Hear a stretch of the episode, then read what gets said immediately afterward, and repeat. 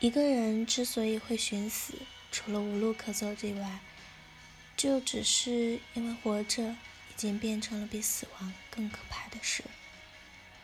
产妇说：“我曾经无比期待自己会拥有一个漂亮的孩子。从我怀孕开始到即将临盆，前几个月我的孕期反应一直没能减少。”一直吐到将近五个月，孕中期每天基本就是躺着，躺着都又累又难受，经常自己抹着眼泪。说实话，我胆子特别小，整个孕期都在担心自己到底适不适合顺产，或者说还是剖腹产。第一胎四十一加一周待产。经检查发现胎儿的头部偏大，初步诊断脐带异常，阴道分娩难产风险比较大。那天医生和我们说明了情况，并建议了剖腹产。我听到产房外传来的熟悉的女人的声音：“医生啊，我们还是觉得儿媳妇顺产好些，就这样吧。”我心里咯噔了一下，丈夫立刻起身出去了。儿啊，剖腹产贵呀，再说了，咱还得要二胎呢。你说这要是剖腹产的话，还得等个两三年，这绝对不行啊！你知道不知道？这话尖锐的刺耳，眼泪顿时啪嗒啪嗒的掉下来。我深深的吸了口气，躺下来，试着平复自己焦灼的情绪。我忍着崩溃的疼痛，鬼画符似的签了恩份同意书。是啊，他们不打算采纳医生的意见，也不愿意听从我内心最真实的需求。我想到之前签署的授权委托书。他让我现在回想，都深感背脊发凉。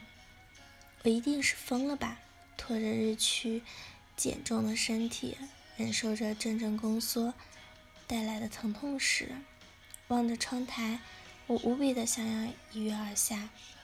宫缩的阵痛一次次袭来，当汗水浸透了衣服和头发，因为用力而狰狞变形的脸。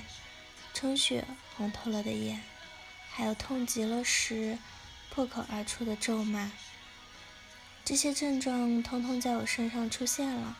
那种窒息感，就像是看着远处的潮水慢慢逼近我，那些卷而来的疼痛无以复加。翻滚的潮水无情地拍打着我，像个柱子一样，不能喊叫，不能移动。只能迎接一个又一个的回头潮，借着杆子的力气，我起身走向了产房外。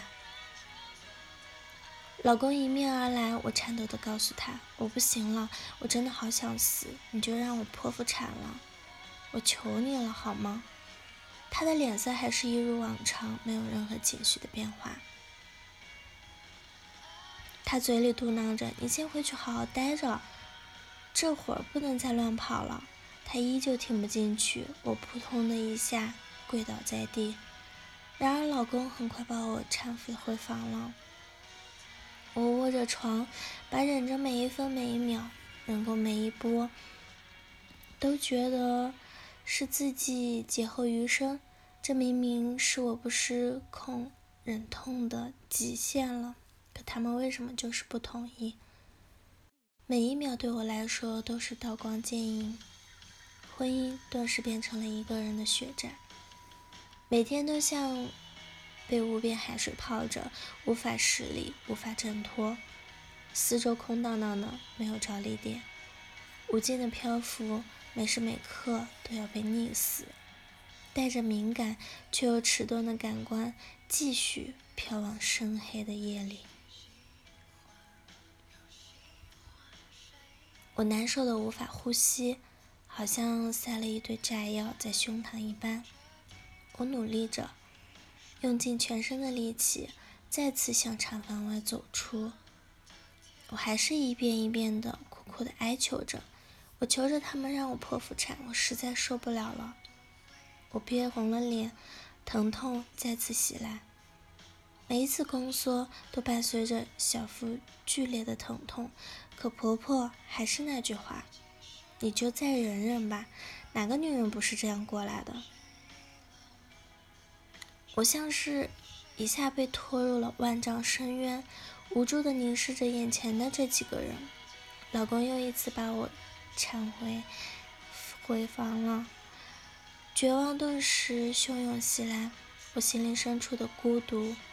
彷徨、不安和恐惧，他似乎在告诉我：赶紧结束这苍凉与无望的期待吧。好像瞬间明白了，这一刻一定会是我这一辈子都忘不掉的无助和悲愤。肉体上撕裂般的疼痛，比起那些漠然和关心、自私，原来更能压得我喘不过气。原来这几年来，在他们心里，竟是如此的渺小。好了，以上就是今天的节目内容了。咨询请加微信 jlct 幺零零幺，或者关注微信公众号“甘露春天微课堂”，收听更多内容。感谢您的收听，我是森林，我们下期节目再见。